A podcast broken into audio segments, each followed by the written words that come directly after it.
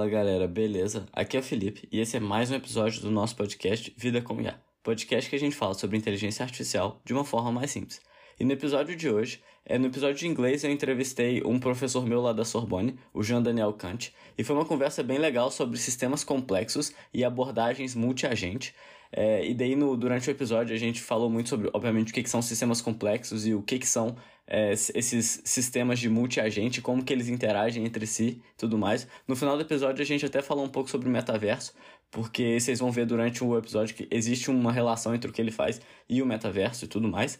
Então foi um episódio bem legal e obviamente eu aconselho a vocês, caso vocês queiram e caso vocês entendam inglês, de escutar o episódio em inglês. Obviamente eu vou deixar o link na descrição do episódio para caso vocês, vocês queiram escutar em inglês, porque pô, é muito melhor escutar a pessoa falando na fonte, né, para saber exatamente o que, que ela falou saindo da boca dela. E obviamente tem muito mais informação, né, porque eu condenso o episódio tentando falar para vocês de uma maneira mais interativa e tudo mais. Mas beleza, vamos lá. É, para você que quis escutar o episódio em português, vou tentar fazer o mais legal possível. Então, é basicamente a linha de pesquisa do Jean Daniel Kant. Ele, ele tenta modelar, simular e entender comportamentos humanos, tanto individuais quanto coletivos. E aí a gente vai entender o, o que, que são esses sistemas complexos e tudo mais. E obviamente essa foi a primeira questão. Então, o que, que são sistemas complexos? Sistemas complexos são sistemas que a gente é é impossível a gente prever o que, que vai acontecer, porque o sistema é complexo. Então você tem várias possibilidades e dependendo de cada possibilidade vai encadear outras possibilidades, então é impossível prever. Então o que, que a gente faz? A gente simula.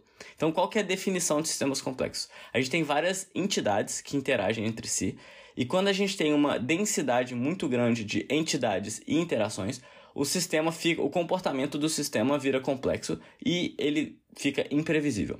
Então, um exemplo, todo humano é um sistema complexo e como a gente tem vários humanos convivendo juntos, o sistema fica ainda mais complexo. E daí ele deu o um exemplo, poxa, eu estou falando aqui com você, você consegue prever qual que vai ser a próxima coisa que eu vou falar? Não. Então é um sistema complexo. Agora você coloca 10 humanos, no, mas assim, você não consegue prever, mas você consegue estimar o, quais são as possíveis coisas que ele pode falar. Poxa, a gente está conversando sobre sistemas complexos, então provavelmente a próxima coisa que ele vai falar está relacionada a sistemas complexos. Mas aí você coloca 10, 20, 30, 50 pessoas agindo juntas, o sistema fica cada vez mais difícil de prever ou é, saber o que vai acontecer. Então o que, que a gente faz? A gente modela esse sistema complexo e simula para ver o que, que vai acontecer. Então essa daí que é a linha de pesquisa dele. E aí, como eu falei, um sistema complexo ele é imprevisível e o objetivo é modelizar o sistema, o comportamento desse sistema e simular para ver o que vai acontecer.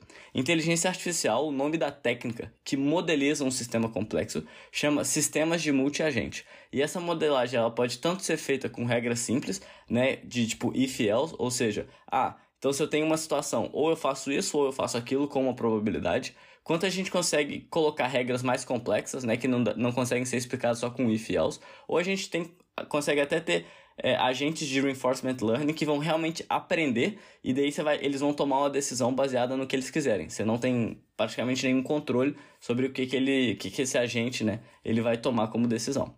E aí a gente entrou no, nos projetos mais específicos, né, porque a linha de pesquisa dele é isso, e é muito aplicável, né? Então o que, que ele faz? Ele pega um problema e ele tenta simular o que, que vai acontecer baseado na, nas informações de entrada, né? E ele tem dois projetos muito interessantes, muito interessantes mesmo, que chama WorkSim e New Jobs. O que, que esses dois projetos eles, eles fazem? Então, basicamente, é uma simula são simulações relacionadas ao mercado de trabalho. Né? Work de, de trabalho e New Jobs, obviamente, de procurar um novo trabalho. E daí, nesse simulador, o que, que ele fez? Ele modelou como que funciona o comportamento humano numa pesquisa de trabalho, levando em consideração vários aspectos, como tipo as qualificações da pessoa, a sua idade, a descrição da vaga para qual você está aplicando, porque às vezes você tem umas qualificações e a vaga está pedindo outras qualificações. Então, se você tem menos qualificações que todas as outras vagas, você não vai arrumar emprego. Mas se você tem muitas qualificações que as outras vagas não pedem, talvez que, que as vagas pedem e tudo mais, vai ser mais fácil de procurar emprego. Então, o, o simulador deles leva tudo isso em consideração. E aí tem outras, outro tipo de coisa que eles levam em consideração, como, por exemplo, o seu interesse ao longo do tempo de continuar no trabalho. Então, poxa, você está trabalhando na mesma empresa por dois anos, cinco anos, dez anos, é, eles conseguem também modelar o seu interesse ao longo do tempo de continuar nessa empresa. E daí, obviamente, também tem procurar outro emprego, ou ser demitido, tu, tudo isso que pode acontecer no mundo do trabalho, eles colocaram, eles modelizaram e colocaram como alguma coisa possível de ser simulada aí nesse simulador do WorkSim e do New Jobs. E daí tudo isso também leva em consideração as leis trabalhistas em vigor. Então, poxa, a gente tem as leis atuais no Brasil, por exemplo, e a gente quer trocar uma lei, o que acontece? E aí essa é uma aplicação que eu achei mais incrível que eles fizeram. Então, o que, que eles fizeram com esse WorkSim? Eles pegaram uma lei nova que estava sendo votada aqui na França e era uma lei trabalhista em relação à flexibilização das demissões, né? Que eles também têm um regime parecido com a CLT, que chama CDI, que é contrato de trabalho indeterminado, e aí, do mesmo jeito no Brasil, é difícil de você demitir. E daí tava, eles estavam tentando passar uma lei para flexibilizar as demissões, para ficar mais fácil das empresas demitirem. E daí tava tendo muito protesto, muita discussão para saber se ia ser bom ou ruim. E basicamente tinham duas forças que estavam, uma boa, uma ruim, né? Que, que era a discussão. Então, quais que eram essas duas forças? Uma, a primeira delas é que quando você facilita a demissão, então aumenta o desemprego porque as empresas vão demitir mais. Mas a gente também tem uma outra força que é é, por você estar tá flexibilizando a demissão, você também facilita a contratação. Porque se você tem mais flexibilidade de demitir uma pessoa, você também pode contratar mais fácil. E a questão que fica é: qual das duas forças vai prevalecer? Se essa lei passar, as pessoas vão perder trabalho, então vai aumentar o desemprego, ou vai diminuir o desemprego porque as empresas vão contratar mais fácil. E daí a verdade é, não tem resposta para isso. Os políticos podem lá ficar discutindo e tudo mais, mas é impossível ter uma resposta porque a gente não está vendo daqui num futuro de cinco anos para ver o que, que vai acontecer. Então, e, e como ele falou, é impossível a gente prever o comportamento de um sistema complexo. Porque, tipo, tem muitas variáveis, né? Tipo, são, são essas duas forças, mas para que elas aconteçam, tem muitas variáveis que devem ser levadas em consideração. Então é impossível a gente prever o comportamento desse sistema, mas é possível simular. E foi basicamente o que eles fizeram. Então eles simularam essa, a, essa lei nova em vigor. E, e daí como que eles simularam? Eles pegaram a lei atual da França e jogaram no simulador. E depois eles trocaram a lei, ou basicamente o que, que você faz para isso? Você, você muda os parâmetros né, do seu modelo, da sua modelagem. E daí você simula como que funcionaria a sociedade com essa, com essa nova lei. E daí, com o resultado das simulações, eles observaram que os contratos de curta duração iriam praticamente acabar e aí é, prevaleceria os contratos mais longos. Porque como é mais fácil de desligar o funcionário, é, pra, vale mais a pena para a empresa pegar por contratos longos e daí se ela desligar o funcionário, ela desliga. E daí antes eles tinham mais contratos curtos, porque como era difícil desligar o funcionário, é, tipo, você você diminui o tamanho do contrato para que se der problema em algum momento vai, não vai durar tanto tempo. E daí isso foi um resultado. E daí uma consequência desse resultado é que a lei beneficia os mais jovens e prejudica os mais velhos. Por quê? Porque o, os mais velhos, eles ou eles já têm contratos mais longos, né, porque eles já estão nas empresas tem muito tempo, e daí fica mais fácil para eles serem demitidos. Mas quando você é mais velho, uma empresa não vai querer te dar um contrato longo porque você já está ficando velho. Talvez você já esteja ficando obsoleto ou seus eu não sei, mas tipo, foi o que eles viram lá. E daí, em contrapartida para os mais jovens, eles se beneficiam do contrato mais longo, porque, poxa, eles têm a vida inteira para trabalhar, né? Então, isso daí foi uma consequência que essa lei seria, seria beneficial para os mais jovens e prejudicial para os mais velhos. E, mas assim, sinceramente, pra, poxa, para mim, pô, maneiro, ele teve esse resultado e tudo mais, pode ser muito útil para a França, mas o que eu fiquei mais impressionado e tudo mais é com a aplicabilidade desse negócio. Poxa, no Brasil a gente tem tanta lei sendo votada e a gente vê os políticos aí, os caras não tem às vezes nem ensino superior, os caras não têm ideia do que. Não que uma pessoa sem ensino superior não seja capaz, mas, não, não tô falando isso. Mas, poxa, as pessoas estão é, discutindo coisas tão complexas lá e eles não sabem qual que é o futuro. Então, se a gente conseguisse incorporar o que eles estão discutindo num simulador e ver como seria a sociedade, a gente poderia testar as leis antes de aplicar elas. Isso seria incrível. Né? E, tipo assim, não é algo futurista. Já tem gente fazendo isso e já, isso está funcionando. Então, aqui na França, é, ele falou que o governo em si ele não pediu o, o software dele ou as aplicações dele, mas que a Comissão Europeia, mas que a Comissão Europeia citou o trabalho deles numa da, dos papers dele falando tipo assim das coisas que eles pretendem adotar. Então assim, tem é possível, né? E isso daí, e ele também falou que isso tem, tem pessoas trabalhando no Brasil com isso, ele falou na USP, na PUC Rio. Então, assim, coisas boas pro nosso futuro talvez, gente que a gente vai poder testar as leis antes de aprovar elas e talvez a gente vai ter leis melhores no Brasil, porque no Brasil é o único lugar do mundo onde tem esse negócio que a lei não pega, né? Porque os políticos passam a lei lá, vota, aí aprova, só que as pessoas não gostaram da lei e ninguém segue a lei. Na Europa isso não existe, não. Infelizmente, porque aqui tem umas leis que também não fazem sentido nenhum. E as pessoas têm que seguir. Mas enfim. E aí, tipo, eu, eu falei assim, olha, muito massa. É, aplicação incrível, mas, tipo, não é possível que tudo são flores, né? Nem tudo são flores. Então, eu perguntei para ele quais que eram os limites dessa abordagem, né? Dessas simulações.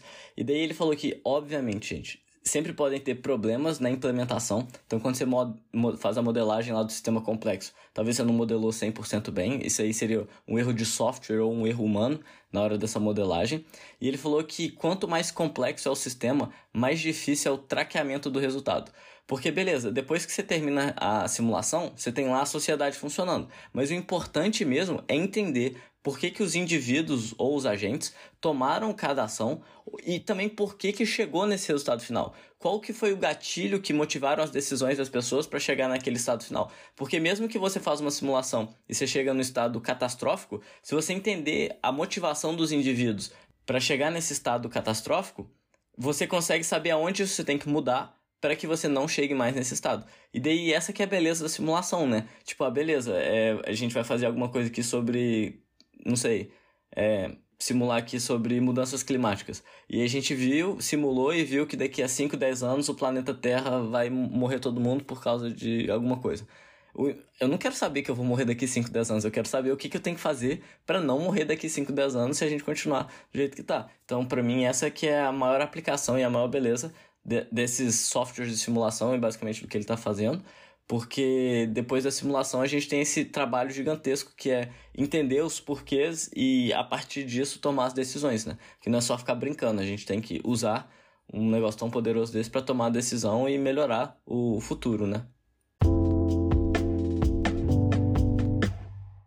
E daí um outro projeto que ele está trabalhando agora, eu não sei se o projeto já está pronto ou não, mas eu acho que sim, porque ele já tem os resultados. Mas o outro projeto que ele está trabalhando agora é um projeto para simular como que a automação, usando softwares para aumentar a produtividade, ou até mesmo robôs que vão completamente mudar o mercado de trabalho, se pensa lá na agricultura.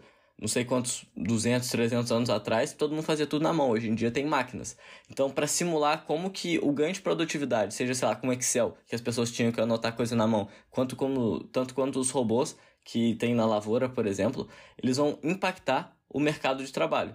E a, a questão, no final das contas, fica: as máquinas vão substituir a gente ou não?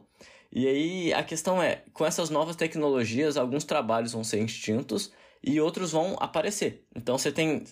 Todas as simulações você tem duas forças. Você tem coisas ruins e você tem coisas boas. Então a questão é: a gente vai ter mais trabalhos que vão ser extintos do que vão aparecer, ou eles vão se anular?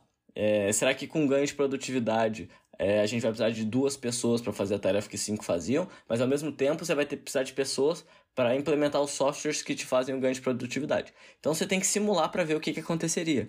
Não existe uma resposta simples e, e que, que alguém consiga predizer exatamente, ah não, vai, vai acabar 500 postos de trabalho e vai colocar 700 porque eu fiz a conta aqui e deu isso. Não, você tem que simular e daí é o que eles estão fazendo. E daí eles simularam usando os dados da França, né? Obviamente eles estão na França, então eles têm que usar os dados da França e também a França que paga a pesquisa deles. Então, os resultados, levando em consideração a França, é que a automação vai matar aproximadamente um milhão de empregos aqui, e isso é entre, acho que 2 ou 3% da população. E daí, para fazer essa conta, né, de que vai matar um milhão de empregos, é a criação de novos empregos menos os empregos que foram extinguidos por causa das funções que foram automatizadas. Então a gente teria um, um déficit no número de empregos na França, e daí a gente teria, ele, a gente não eles, né? Teria uma crise de, de pessoas desempregadas aqui. E daí ele falou assim: ok, beleza, a gente tem esse resultado negativo, mas vamos tentar achar um resultado positivo nisso. Então, o que, que acontece? É, a gente está tendo esses softwares de automatização e tudo mais, os robôs, e nem todos são feitos aqui na França. Imagina que, sei lá, 10% são feitos aqui na França. Então vamos ver o que, que aconteceria se a gente passasse a produzir todos os softwares de automatização, os robôs e tudo mais, aqui na França. Então essa seria, essa foi a hipótese que eles colocaram. E daí nesse caso 100% foi desenvolvido aqui, o resultado muda completamente. Em vez de ter uma diminuição de 1 milhão de empregos, eles teriam uma geração de 600 mil novos postos de trabalho. Então ficaria com um superávit aí nos empregos. E daí, obviamente, gente, tem que levar em consideração que é impossível que todos os softwares feitos, sejam feitos na França, todos os robôs sejam feitos na França, mas aí a questão é que a gente consegue simular, entendeu? Então, quantos por cento do software e dos robôs que vão é, aumentar a produtividade e matar os empregos precisam de ser feitos na França para que para que não, teja, não tenha perca de, perda de emprego, né? Então, poxa, essa que é a questão, sabe? Não é ver, olha, beleza, é do jeito que tá, a França vai perder um milhão de empregos. E no caso, no melhor caso possível, a gente ganharia 600 mil empregos. Não, a gente tem que usar isso para ver o que, que dá para fazer. Não dá para que todos os softwares do mundo sejam feitos na França, mas dá para tentar aumentar o número de softwares sendo feitos na França, de modo que não se perca empregos ao longo do tempo. E daí é isso que eles estão usando o software e tudo mais. E daí foi o que o João falou. O mais importante da simulação é analisar os dados no final, entender o que aconteceu e por que, que isso aconteceu. E daí uma outra aplicação, além dessa de que, olha, a gente tem que tentar produzir mais software na França, é saber quais são as habilidades e as, as skills né, que serão necessárias no futuro. E isso daí pode ajudar as diretrizes do governo para o futuro da educação no país. Então, poxa, a gente está vendo que vai ter essas automatizações e esses softwares aqui, eles vão ser mais, mais imprescindíveis no caso. Então, poxa, vamos botar as pessoas para estudar isso para que elas sejam capazes de desenvolver esse software no futuro. É, obviamente, gente, esse aí é o caso.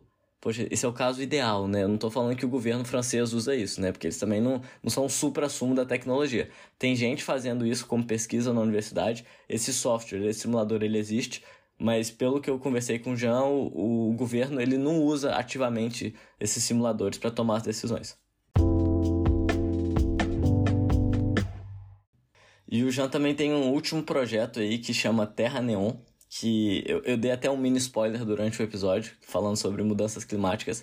E o objetivo do Terra Neon é realmente simular o que, que vai acontecer com o futuro do planeta baseado em, em mudanças climáticas. E ele não pôde dar muito spoiler sobre isso, porque ele falou que é um projeto gigantesco, que eles estão começando aí, que e eles precisam do, do funding, né, que é do dinheiro para fazer esse projeto, porque ele realmente vai ser um projeto grande, com muitas possibilidades e tudo mais. Ele falou que no final eles, eles pensam em fazer um jogo que a pessoa pode viver lá no mundo e as ações que ela vai tomar vão influenciar, né? O, sistema, o mini sistema complexo dela vai influenciar no grande sistema complexo. E ele falou que provavelmente isso, esse projeto de pesquisa vai virar uma startup, porque você tem muitas aplicações e muita coisa para fazer. Então, já fica aí de olho nas redes sociais do Jean. Ele tem o site dele, o site pessoal, né, e o LinkedIn que ele usa bastante. Eu vou deixar o link para vocês no final, para caso vocês queiram conectar com ele e tudo mais também. Mas ele não falou mais sobre o projeto Terra Neon, porque ele falou que é top secret aí, entre aspas. Mas depois disso a gente entrou no assunto sobre metaverso, que imagino que vocês saibam que eu gosto bastante. E mais especificamente a gente falou sobre o Omniverso da Nvidia, que simula o mundo real com todas as leis da física e tal. Porque, poxa, eu imagino que vocês já devam ter percebido que, querendo ou não, isso é um pouco de metaverso. Né? Se você pegar metaverso como as pessoas lá dentro, não. Mas se você pegar metaverso como um outro mundo, onde você consegue simular as coisas e tudo mais, poxa, querendo ou não, isso é um tipo de metaverso. E daí, se você pegar o Omniverso da NVIDIA, que seria para as empresas simularem como que é construir uma fábrica no mundo real, lá dentro, fazendo tracking de, de por exemplo, como que um Wi-Fi está funcionando num, numa sala, ou, e a interação desse Wi-Fi com, com as outras salas, se precisa colocar um roteador em cada uma. Você tem as leis da física perfeitas lá. E eu perguntei para ele se, se ele acha que isso, né, o fato de, de existir um simulador tão real, ajuda no que ele pode fazer. E antes dele me responder, a gente entrou numa discussão sobre o metaverso em si. E o Jean, ele não gosta muito do, do metaverso que a galera fala tanto, porque para ele é basicamente um novo jeito das empresas ganharem dinheiro. É basicamente um novo jeito das empresas venderem os produtos é, dentro de um novo universo agora. Porque antes as empresas só conseguiam vender produtos no mundo físico, né? Você precisa de uma roupa, você compra uma roupa na loja. Mas agora você também pode comprar uma roupa no Avatar. Então é um segundo jeito da, das empresas ganharem dinheiro. E para ele, o metaverso que o Facebook, que o pessoal está tentando criar, se resume a isso. Então, assim, eu não, não sou muito de acordo. Claro, existe esse interesse por trás das empresas de conseguir lucrar com o metaverso e tudo mais. Mas eu espero, pelo menos, que vai ser alguma coisa além disso. Apesar da gente concordar, eu e ele, que o metaverso 100% realidade virtual talvez não vai ser bom para a humanidade, porque a gente já está muito longe um dos outros e tudo mais. E se a gente passar mais tempo lá, talvez as pessoas vão achar que é, o contato no metaverso é suficiente, em vez de a gente ter os contatos físicos, né? Mas aí depois, depois dessa mini conversa sobre metaverso ser bom ou ruim. A gente entrou mais sobre a pergunta que eu fiz, né, sobre usar o Omniverso, né, que é o, é o, metaverso para as empresas, onde você consegue fazer as simulações com todas as leis da física, que basicamente simulam o mundo real. E aí ele falou que para o que ele está fazendo hoje, ele não precisa desse nível de detalhamento do mundo, para respeitar 100% as leis da física e tudo mais, mas quem sabe no futuro, aí talvez com o projeto Terra Neon, se, se ele quer simular mudança climática, talvez ele tenha que levar mais em consideração as leis da física, então talvez ele poderia usar. Mas para o momento ele, ele, ele falou que é too much, né, que é demais para o que eles estão fazendo. E daí ele falou que no longo prazo mesmo, o objetivo é realmente fazer uma simulação do mundo inteiro.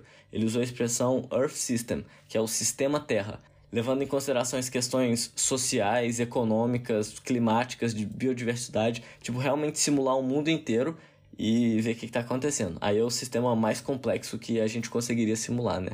Aí depois vai colocar o universo, sei lá, mas por enquanto, o objetivo, o end goal, né, o objetivo final é, é conseguir simular o planeta Terra e tudo que funciona aqui em relação ao humano, biodiversidade, o clima, questão social, econômica, tudo mais. E, obviamente, isso não vai ser agora, mas quando fizer, eu acho que vai ser bem massa. E é por isso que talvez ele deve estar tá querendo criar uma startup, porque o projeto é grande demais para ficar só dentro da, da universidade. E aí, como vocês sabem, eu sempre faço a pergunta final, né? que, que é, poxa, se você pudesse falar alguma coisa para as pessoas, o que, que você falaria? E ele falou mais sobre a área dele, ele não, não, não abriu questões filosóficas sobre a vida e tudo mais.